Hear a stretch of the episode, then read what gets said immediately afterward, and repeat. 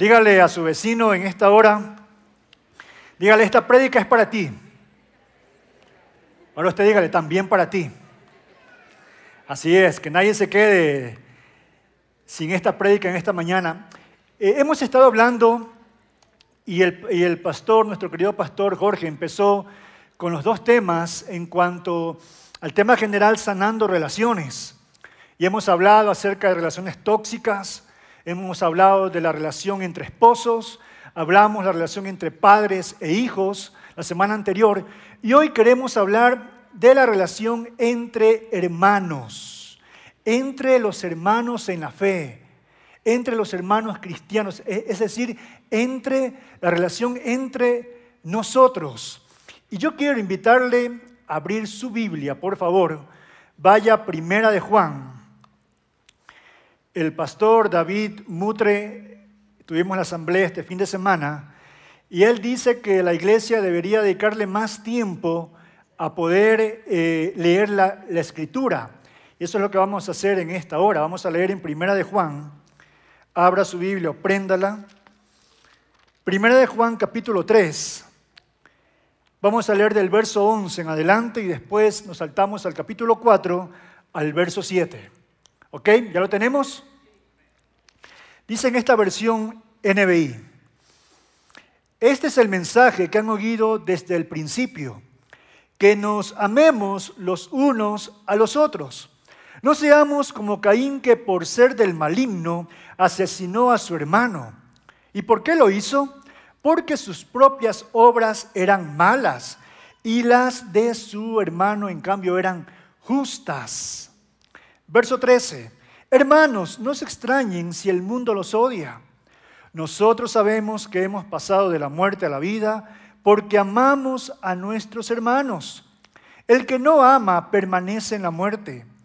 Todo el que odia a su hermano es un asesino. Y ustedes saben que ningún, que ningún asesino permanece en él la vida eterna. En esto conocemos lo que es el amor, en que Jesucristo entregó su vida por nosotros. Así también nosotros debemos entregar la vida por nuestros hermanos. Si alguien que posee bienes materiales ve que su hermano está pasando necesidad y no tiene compasión de él, ¿cómo se puede decir que el amor de Dios habita en él? Queridos hijos, no amemos de palabra ni de labios para afuera, sino con hechos y de verdad. Capítulo 4, el verso 7. Queridos hermanos, amémonos los unos a los otros, porque el amor viene de Dios y todo el que ama ha nacido de Él y lo conoce. El que no ama no conoce a Dios, porque Dios es amor. Así manifestó Dios su amor entre nosotros, en que envió a su Hijo unigénito al mundo para que vivamos por medio de Él. En esto consiste el amor, no en que nosotros hayamos amado a Dios, sino en que Él nos amó primero y envió a su Hijo para que fuera ofrecido como sacrificio por el perdón de nuestros pecados. Verso 11. Queridos hermanos, ya que Dios nos ha amado así, también nosotros debemos amarnos los unos a los otros. El tema del día de hoy es reconciliación y tiene que ver con esto, con el amor entre hermanos. Hay dos cosas imprescindibles que una iglesia debe tener si quiere agradar a Dios e impactar al mundo, e impactar a la sociedad. Una de ellas es que la iglesia tenga la sana doctrina, es decir, que se predique la palabra de Dios, no el testimonio de alguien, no eh, tradiciones de hombres, sino que se predique lo que dice la palabra, porque es esta palabra la que transforma vidas. Dice, dice la Biblia, conocerán la verdad y la verdad los hará libres. No son las charlas motivacionales que hoy en día hay, yo creo que las respeto mucho, pero mira, hay muchas charlas motivacionales en las que uno sale inyectado y quiere ganarse el mundo entero, pero no hay transformación de corazón, de mente, porque solamente produce eso la palabra de Dios. Uno sana doctrina, En segundo lugar, debe haber el amor los unos por los otros. Mire, y esto es extremadamente importante.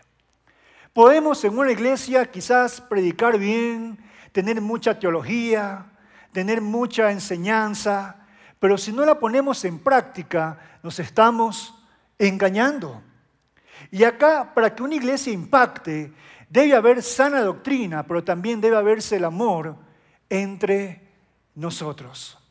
Es triste ver cuando alguien nuevo llega a la iglesia, a una iglesia cristiana, y se da cuenta que hay hipocresía en esa iglesia. Ah, y esa persona dice, no, mejor estoy en el mundo, mejor estoy afuera. Porque al final afuera en el mundo ya sé cómo es la cosa. Pero acá hablan del amor, cantan del amor y qué bonito, ¿no verdad? Lloran, levantan sus manos, pero se ve hipocresía entre ellos. Se ve que hay acepción de personas. Y mucha gente por tal motivo prefiere abandonar las iglesias cristianas y en vez de aquella iglesia ser de testimonio para la comunidad, termina siendo de piedra de tropiezo. Y eso es triste. Ahora, hay tres preguntas que yo quiero abarcar en esta hora, en esta tarde, ya mañana tarde. Primera pregunta, ¿por qué debo amar a mi hermano? Esta es una pregunta vital. ¿Cuál es la razón, cuál es la motivación para que tú en esta mañana puedas amar a esa persona que está delante tuyo, detrás tuyo, junto a ti. Y te voy a dar tres razones al menos.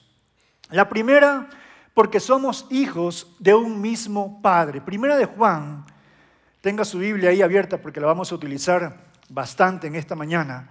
Primera de Juan, el capítulo 3, el verso 1 dice, fíjense qué gran amor nos ha dado el Padre que se nos llame hijos de Dios, y lo somos, dice.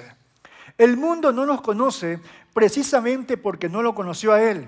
Queridos hermanos, ahora somos, dice, hijos de, de Dios. Es obvio que si tenemos un mismo Padre, todos somos hermanos. Ahora, quiero hacer solamente acá una aclaración. Eh, la gente, usted en la calle le pregunta, y bueno, ¿y tú eres hijo de Dios? Te dice sí, porque todos somos hijos de Dios. Pero ese es un error, porque la Biblia no enseña eso. La Biblia dice que todos fuimos creados por Dios, ¿no verdad? Todos, somos creación de Dios y una hermosa creación de Dios. ¿Qué le viendo a la persona que está junto a usted? Es una hermosa creación de Dios, ¿sí o no? Algunos flaquitos como yo, otros más gorditos, pero al fin y al cabo somos creación de Dios.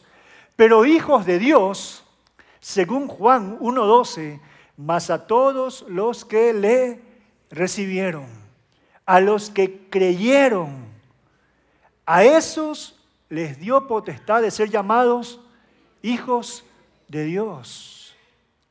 Si tú no le has recibido, si tú no has creído en el sacrificio de Cristo, que hizo en la cruz por nosotros, entonces aún no eres hijo de Dios. Pero tengo una buena noticia. Hoy es un buen día, un día de salvación para que hoy puedas recibirlo. Y puedas ser parte de esta hermosa familia. ¿Cuántos ya tienen a Jesús en su corazón y Él es su Padre? Levante su mano por un momento. ¡Qué hermoso! Somos hermanos entonces. ¿Tienen un hermano mono acá ustedes? ¿Sí o no? Y mira, qué hermoso es porque somos una familia, tenemos un mismo Padre, una misma fe. Nos une la sangre que Cristo derramó en el Calvario por todos nosotros. Y me encanta eso, porque cuando Cristo fue a la cruz, no fue solamente por unos cuantos, fue por... ¿Y sabes por qué? porque todos estábamos en la misma condición. Acá no es que hubo un sacrificio VIP para aquellos que tienen sangre azul, ¿no verdad? ¿Hay alguno de sangre azul por acá? No, no, ¿verdad? Ese que tiene el apellido Velasco, así. No, no, no. Acá Él murió por todos. ¿Sabes por qué? porque todos necesitamos a Dios. No importa si tienes o no tienes dinero, no importa tu apellido, acá todos necesitamos a Dios. Y ese sacrificio también nos une y nos da y nos permite llegar a ser hijos de Dios. Segunda cosa, según 1 de Juan 3, 23 dice, y este es su mandamiento, que creamos en el nombre de su Hijo Jesucristo y que nos amemos los unos a los otros. Es un mandamiento, no es opcional. Ay, pero pastor, debo amar a ese hermano que me cae mal. Sí. Ay, pastor, pero es que no me cae bien. Sí, tienes que amarlo. Ya el pastor Jorgito habló de relaciones tóxicas. No te estoy diciendo que te unas en intimidad con un tóxico, pero sí que aprendas a amar a tu hermano. Y mira, y no es que solamente amo a mi grupito de acá porque, bueno, con ellos sí me llevo bien, con ellos que son de mi misma clase social, pero con el resto no. O la gente de acá dice, uy, no, con esa gente que tiene plata yo no me, yo, no me, no me junto a ellos. No. Si delante de Dios somos iguales. Finalmente a la tumba naciste desnudo y regresas desnudo. No te vas con nada a la tumba. Entonces es un mandato de Dios el amar a tu hermano. Tercera cosa, porque así demostramos que conocemos a Dios. Y en primera de Juan 2, el verso 9, mira lo que dice.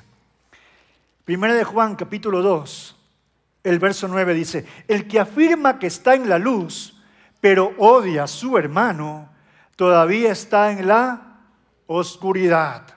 El que ama a su hermano permanece en la luz y no hay nada en su vida que lo haga tropezar.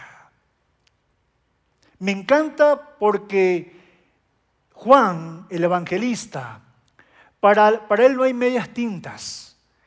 Él o estás en la luz o estás en las tinieblas. O le obedeces a Dios o simplemente no lo haces.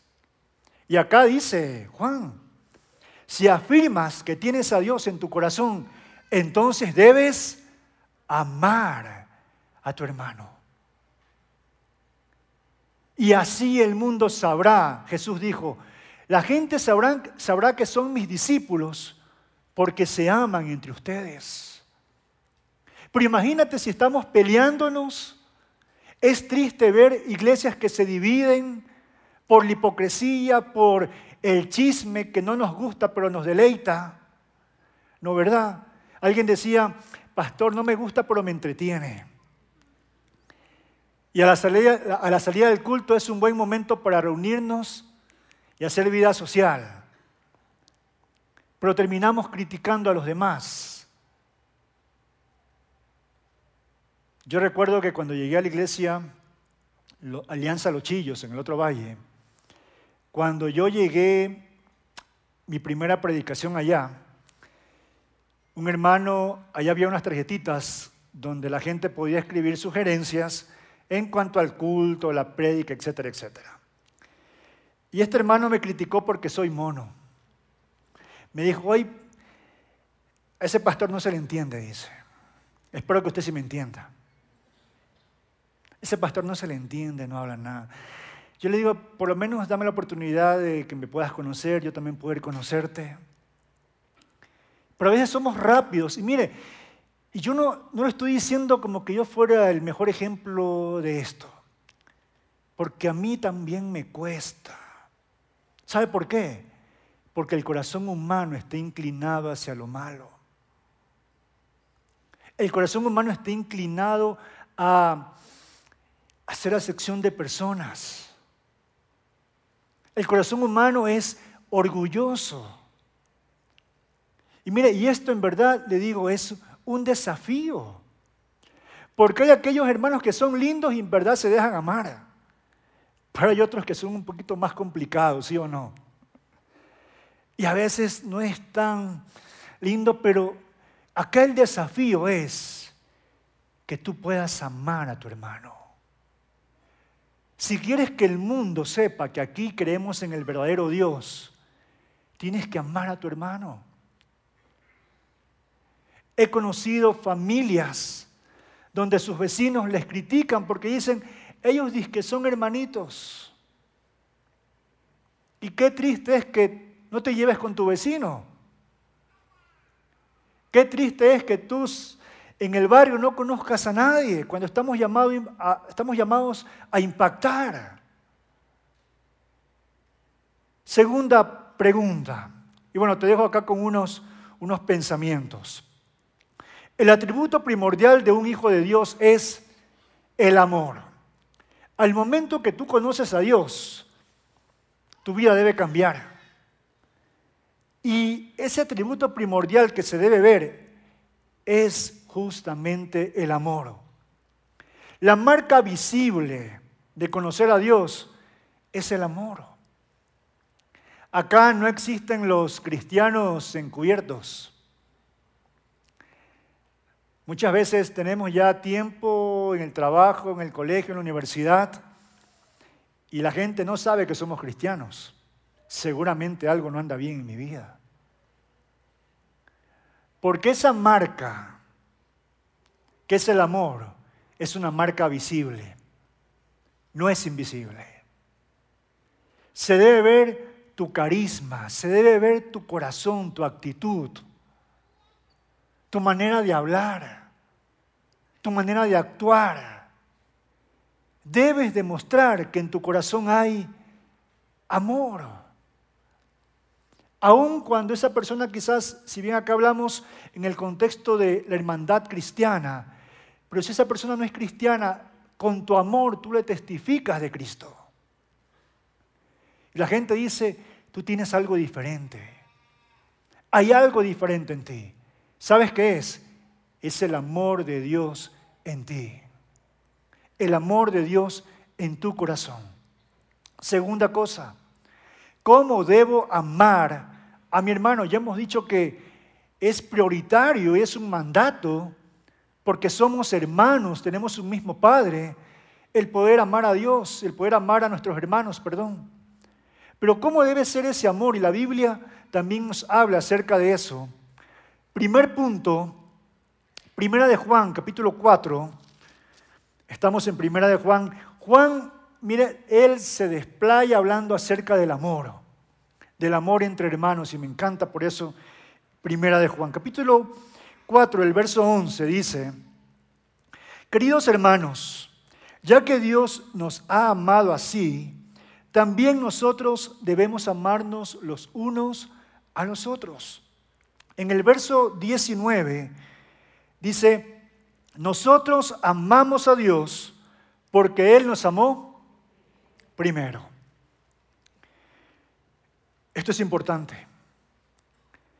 Tú no puedes dar lo que no tienes. Si primeramente no aceptas y no recibes el amor de Dios y no lo disfrutas, el amor de Dios en tu vida, tú no vas a poder dar amor. Si no dejas que el amor de Dios sane tu corazón, tú no vas a poder dar amor. Lo que vas a dar es rencor, vas a dar envidia, celos, vas a ser una persona tóxica, vas a ser una persona que no sea grato quizás contigo estar.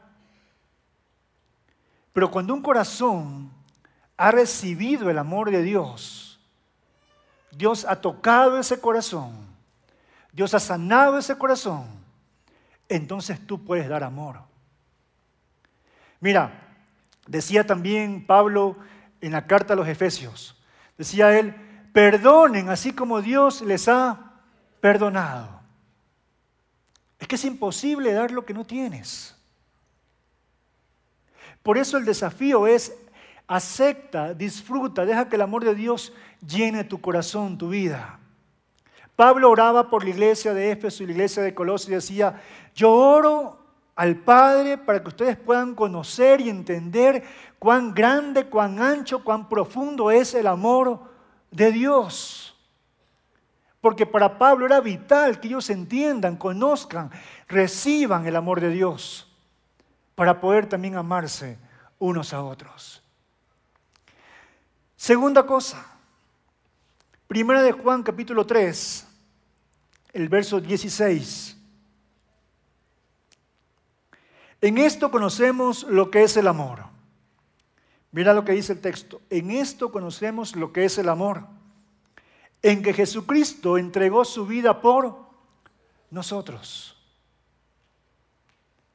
El verdadero amor conlleva una acción. Por eso más abajo va a decir Juan, no amemos, queridos hijos, verso 18, no amemos de palabra ni de labios para afuera sino con hechos. Juan 3:16, porque de tal manera amó Dios al mundo. Ese amor lo llevó a una acción que envió a su hijo, a su único hijo, a morir por nosotros. Mira, el verdadero amor, créeme, lleva una acción. Yo no creo mucho en eso de que se dice, pero yo te amo, te amo, te amo, pero no te lo demuestro. En cierta ocasión llegó una pareja a consejería y él desde que entró a la oficina le dijo, mi amor, tú sabes que yo te amo, que yo te quiero, yo te amo, te lo he dicho, te lo he repetido muchas veces, delante del pastor como testigo te lo vuelvo a decir, yo te amo.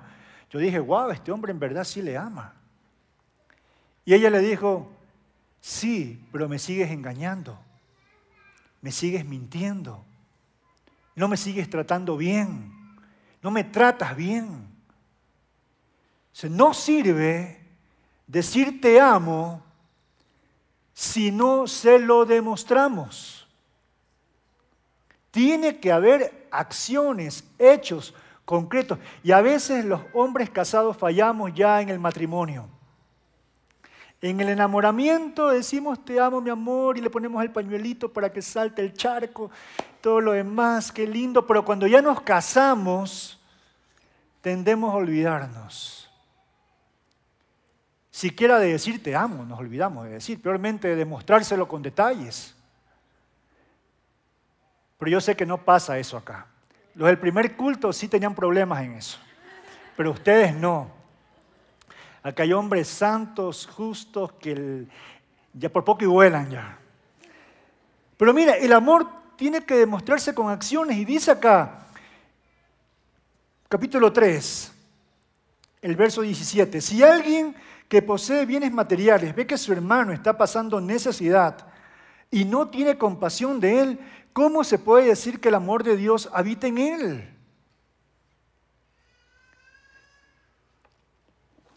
¿Cómo se puede decir, tú que ves a un hermano que tiene necesidad y tú, y tú tienes cómo ayudarle, no le ayudas? ¿Cómo se puede decir, dice Juan, que el amor de Dios está en ti? Mira, yo entendí algo, que cuando Dios te da bastante en la parte económica, en la parte material, no es para que lo acumules. Por eso la Biblia dice, no acumules tesoros hagas tesoros en la tierra. ¿No es verdad? Porque el ladrón viene, te roba, vienen esos animalitos y te lo dañan, te dañan todos los bienes materiales. Si Dios te dio a ti más que al otro, es para que puedas compartir. Fuimos bendecidos, ¿para qué? Para bendecir. Por eso bien puesto la frase que le pusieron los hermanos de misiones. Bendecidos para bendecir. El pastor David Mutre dice, no da el que tiene, da el que ama. Ahora, no solamente hablamos de, de cosas materiales, pero antes de pasar a esta parte que iba a explicar, dice, si alguien que posee bienes materiales ve que su hermano está pasando necesidad, ¿Quién es el hermano que está pasando necesidad?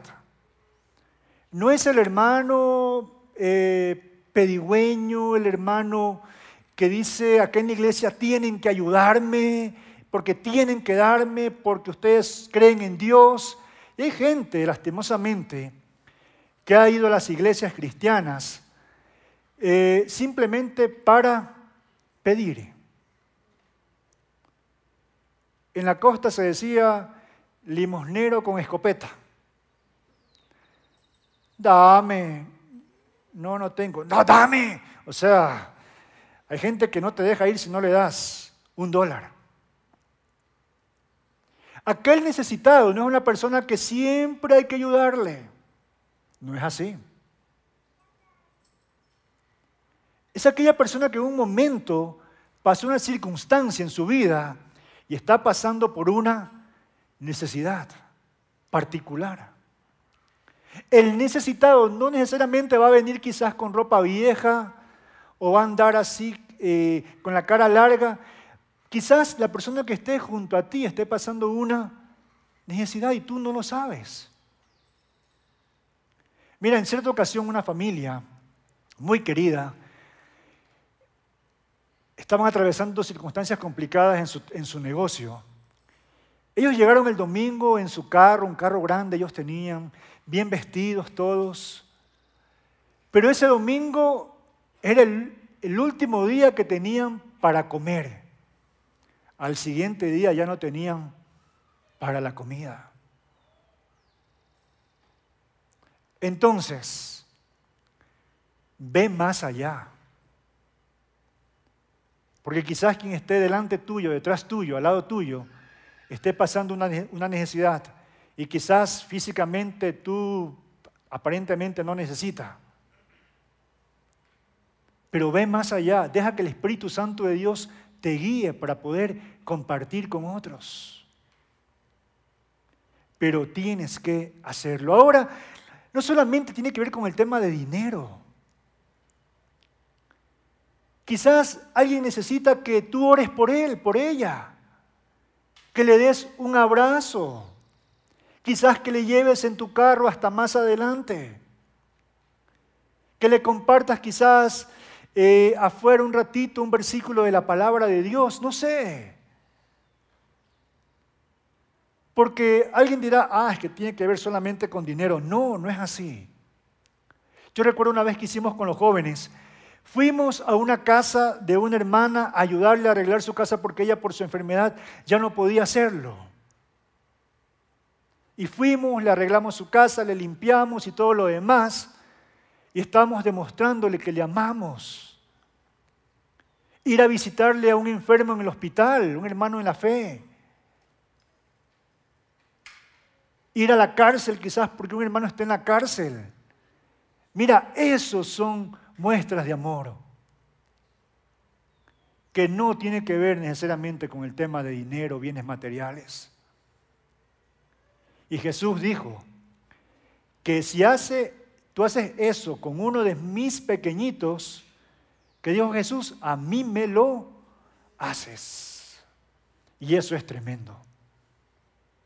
Cuando tú compartes, cuando tú das, el mismo Jesús te lo está recibiendo.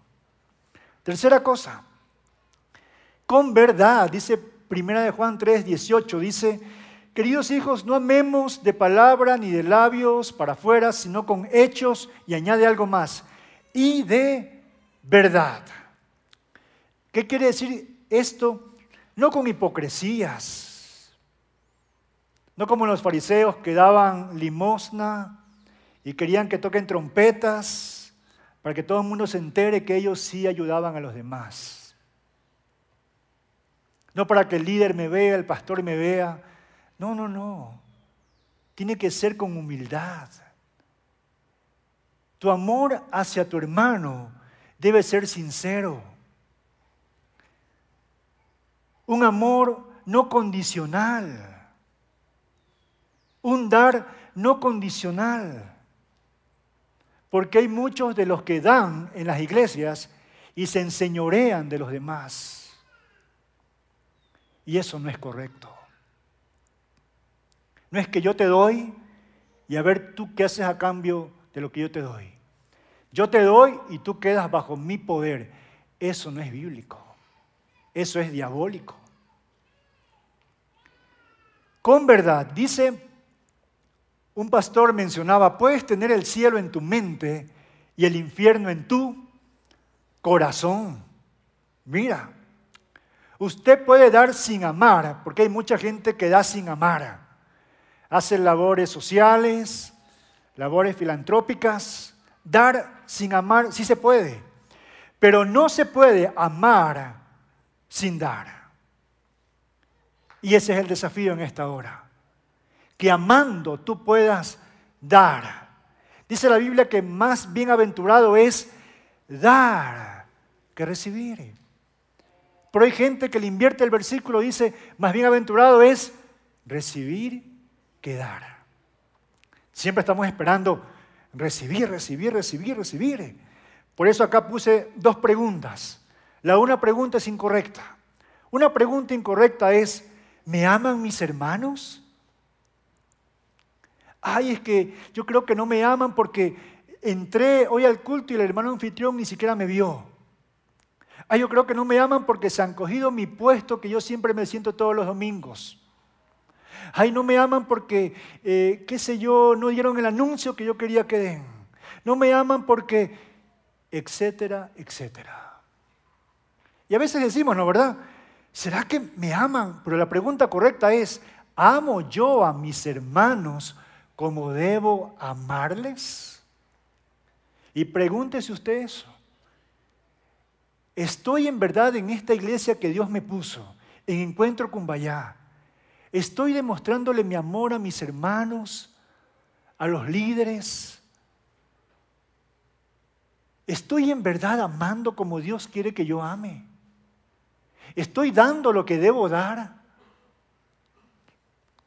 Tercera pregunta y última.